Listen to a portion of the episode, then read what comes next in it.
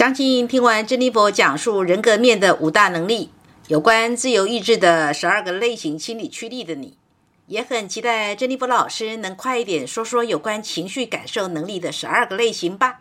因为自由意志是显现于外的潜意识，而那个攸关隐藏于内，却会缴获出不知道从何说起的潜意识，还真的要格外用理性上的心智能力去明白它，才能够跟它和平共处。才能够让他不在生活里张牙舞爪、耀武扬威、跋扈作乱，搞得你日子过得鸡飞狗跳，甚至有时人不像人，鬼不像鬼，对吧？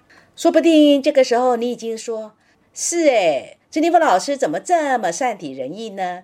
怎么知道我已经按耐不住呢？”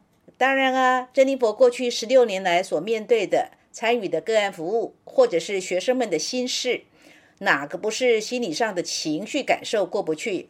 而且多半是实在是扛不住了，没找个人倾诉一下、宣泄一下，不得情绪忧郁症或躁郁症才怪呢。现在就让珍妮佛引用学术上的观点，跟你说说什么是情绪感受能力上的定义吧。个体受到某一种刺激所产生的一种激动状态，这种激动状态虽然可以被个体的自我经验，但并不受其所控制。这段话摘录自桂冠心理丛书，黄天中、洪英正合著。再来，情绪到底有几种呢？以下说的摘录自网络，由一位美国国家科学院院刊上所发表的一篇文章，研究者是 Alan Kong。他说：“我们想要阐明我们内心世界的所有情绪，那有哪些情绪呢？钦佩、崇拜、美学欣赏、娱乐。”愤怒、焦虑、敬畏、尴尬、无聊、冷静、困惑、鄙视、渴望、失望、厌恶、移情、兴奋、嫉妒、刺激、恐惧、内疚、经历、兴趣、快乐、怀旧、骄傲、解脱、浪漫、悲伤、满足、欲望、惊喜、同情、胜利，有没有发现？好多好多情绪状态哦。那珍妮佛对情绪感受的理解是什么呢？情绪感受是一个人跟自己相处的时候最自然而然流露的情绪状态，是人跟人之间相处起来像类家人，就如同跟家人互动上一种很自然的情绪交流状态。也可以说，情绪感受是一个人最不能掩饰的性情。为什么呢？因为情绪感受是潜意识在主导。你有办法主导你的潜意识吗？当然没有办法。个人意志是理性的心理驱力，是你可以用理性上的显意识来掌控。只是不管你再怎么掌控，你还是会呈现出先前真理佛所归纳出来的十二个类别的心理驱力的阳光面跟阴暗面。那至于情绪感受是什么呢？情绪感受是一个人最不能掩饰、最不能去主导的真性情。当下的情绪感受是什么？就是什么？这是骗不了人的。情绪感受最直接、最明显的就是，当我们在跟家人相处，我们在跟家人互动的时候，以及我们在跟他人的私密互动上，一种情感的自然表达跟情绪的自然流露。情绪感受也是我们生活里感觉所有被接纳与否的安全感跟归属感。自由意志关注的是认同，譬如你认为这个人不错。那是因为你认同他的自由意志展现所呈现的那个外显形象跟能力，但是当你们有私交的时候，你如果觉得这个人不错，那是你已经接纳他了，你把他列为私交，甚至是生活里的手帕交、心理上的闺蜜。至于情绪感受跟感情的差别是什么呢？这也是我们平常在口语表达上很容易混淆的人格能力，感情。正面的是一种人们因为感官享乐而得到的愉悦感跟幸福感，负面的当然就是因为感官享乐上的需要没有被满足而得不到愉悦感跟幸福感，反而得到的是不愉悦、不幸福的感受。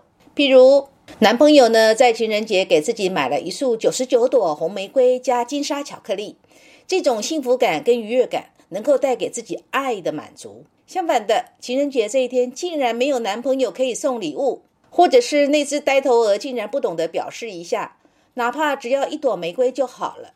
谈恋爱中的女人就会觉得自己没有被爱的幸福给拥抱了，甚至觉得自己被爱情给遗弃了。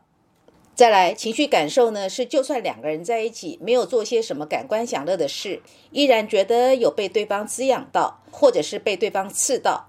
滋养呢是正面，智商呢是负面。弗洛伊德的心理论述，乃至于荣格的集体潜意识，说的。都是潜意识，是人类心理层面上冰山底下的部分，而显意识那个能被我们认知到的，仅占人们意识不到十分之一的比例。所以，一个人要觉察、感受到自己的情绪状态容易吗？当然是不容易呀。为什么佛陀早在三千年前就叫我们要静心呢？静心的意思就是让你的心，让你的情绪感受处在一个显意识是安静下来的状态。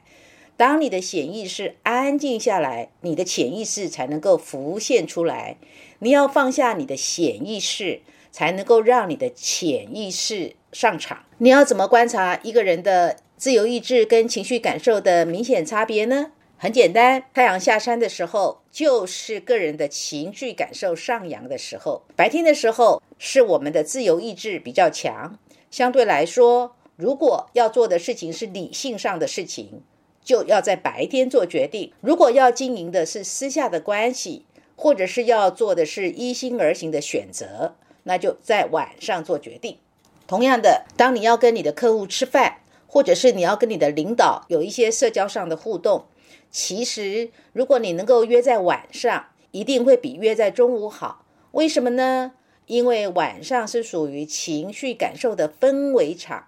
为什么有人跟领导交情会比较好呢？因为他懂得下了班带领导去喝两杯呀，跟领导在晚上饮酒对干的时候，建立出熟络的感情，变成两个人有私交。那如果中午一起用餐，多半还是商务午餐呢？在中午的吃饭，对领导来说，那时他还是在用他的自由意志在跟你打交道啊。而如果你们是晚上一起用餐，聊聊生活的家常事，再加上来杯呢领导最喜欢的酒给他喝下去，整个人都松懈啦，可以开始跟你掏心掏肺啦。珍妮佛就发现有个学生，因为珍妮佛有跟他一起在工作坊，曾经住过同一个屋檐底下的互动经验。白天的他，自由意志养育者的能力，可以把整个工作坊的进行打点跟照顾的妥妥当当的。但怎么当午餐过后，大概是身体的体能略微耗损了，他就要来杯咖啡提提神。当太阳下山，差不多黄昏的时候，他就开始犯迷糊啦。很有意思吧？很有趣吧？因为他的情绪感受能力刚好是织梦者那一型的心理驱力。朦胧跟模糊就是他晚上最容易有的情绪状态哦。从这里延伸，如果刚好有人是倒过来呢？自由意志的心理驱力是织梦者，情绪感受的心理驱力是养育者。如果你是晚上找他吃饭，那就一定比较累哦。为什么？因为晚上是情绪感受养育者心理驱力上扬的时候，这个时候他可是算得很精呢。你最好呢，趁他白天不注意，处在自由意志涣散的时候，或者是在编他的春秋大梦的时候，就这样给他混过去啦。珍妮佛说这些，就是先暖场一下，建立你对人格五大能力有有个概略的分辨程度。别老是动不动呢就把潜意识搬上来，拿潜意识当幌子，作为个人行为的借口。举例，明明呢你就是个自由意志争先者，你就是犯了偷盗抢的事。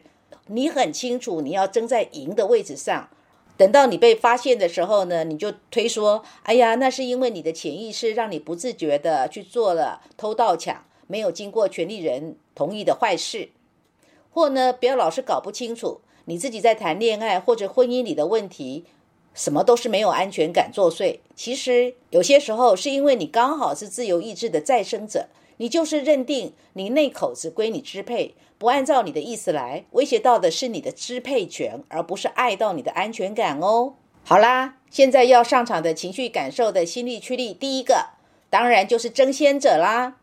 这个时候，嗯，珍妮佛脑子里有个人已经跳出来跟珍妮佛打招呼啦，而且珍妮佛的脑海里看他笑得很灿烂哦。在这里，珍妮佛就给他个名字叫晶晶吧。说起珍妮佛跟晶晶互动的经验，还真是很有意思呢。细细的回想，其实呢，一开始晶晶必然会觉得珍妮佛老师在咨询里跟她说的，她实在是呢很不服气。竟然珍妮佛老师说她是家里的黑社会，怎么会呢？她也只不过是直接的让家人能够知道跟能够感受到她当下的情绪状态啊，她并没有要在家里耍黑社会做老大啊。怎么被珍妮佛老师说的那么难听呢？然而，晶晶以她受过高等教育的修养，以及她那尊贵的自由意志，是自带皇冠的新创者，当然还是稍微愿意耐着性子跟珍妮佛互动。后来呢，她也做了线上课堂上的学生，因为彼此的互动次数多了，加上后来又有线下工作坊的互动，珍妮佛跟她也称得上是她生活里有私交、亦师亦友的朋友。有一次啊。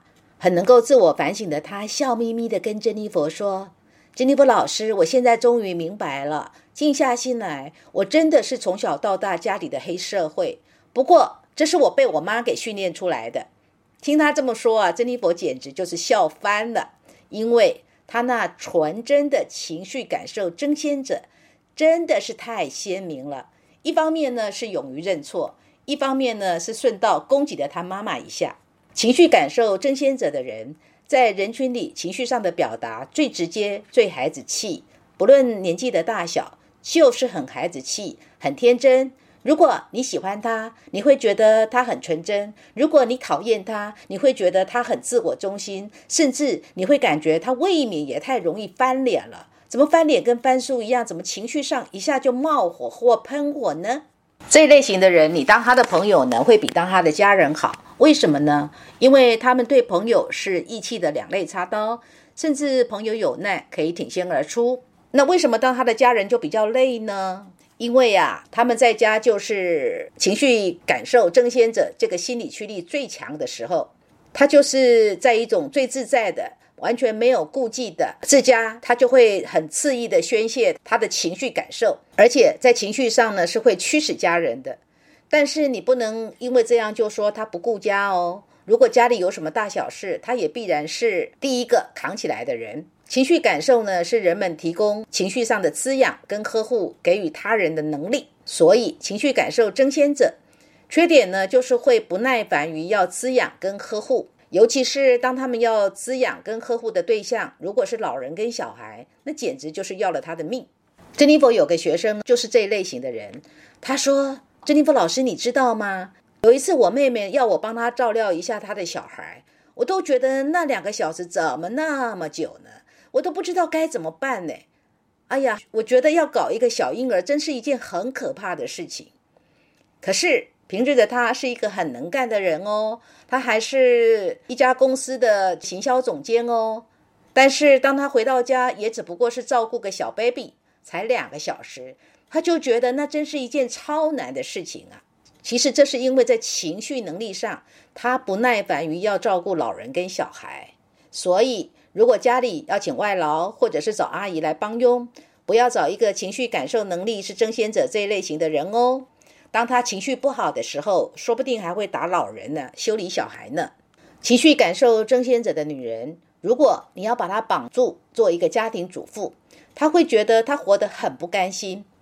对他们来讲，他们情绪上的安全感跟归属感是建立在往外跑的冒险的乐趣。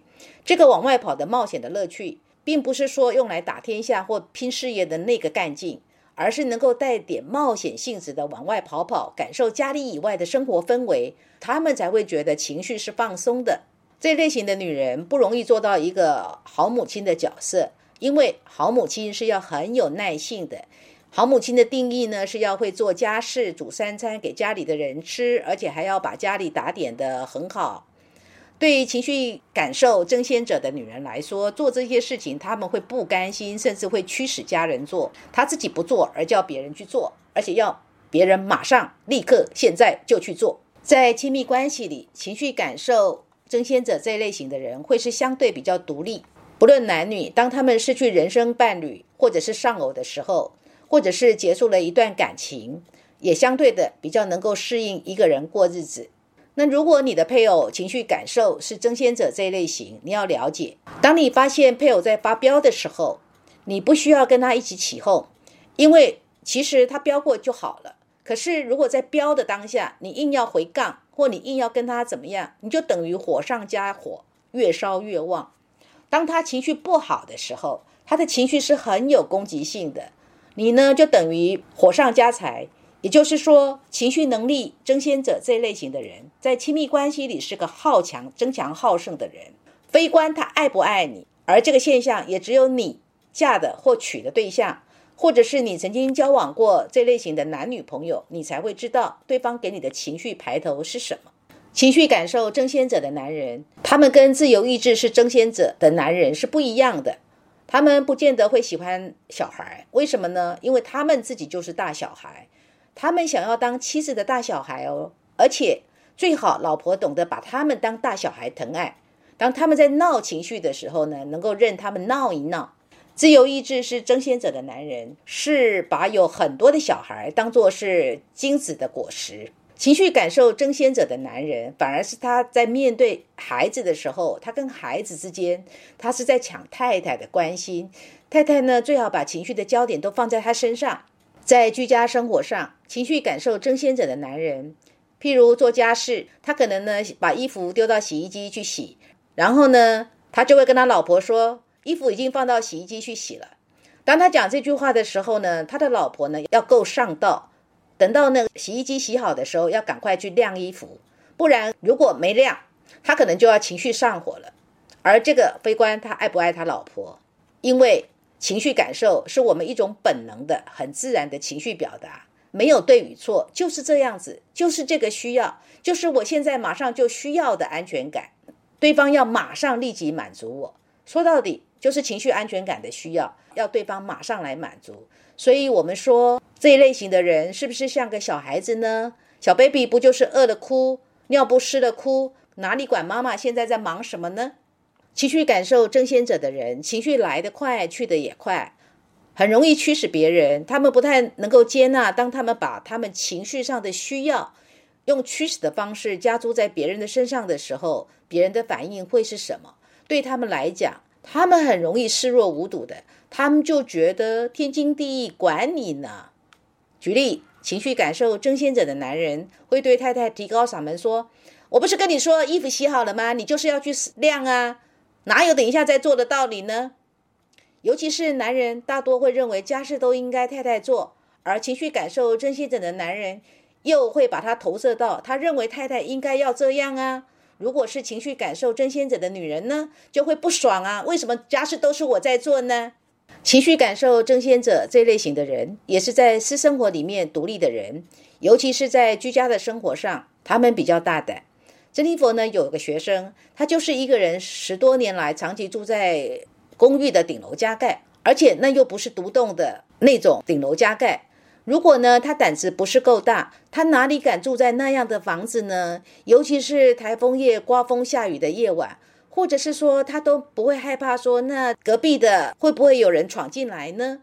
珍妮佛就曾经问他说：“那你不会害怕吗？”他说：“不会啊，有什么好害怕的呢？”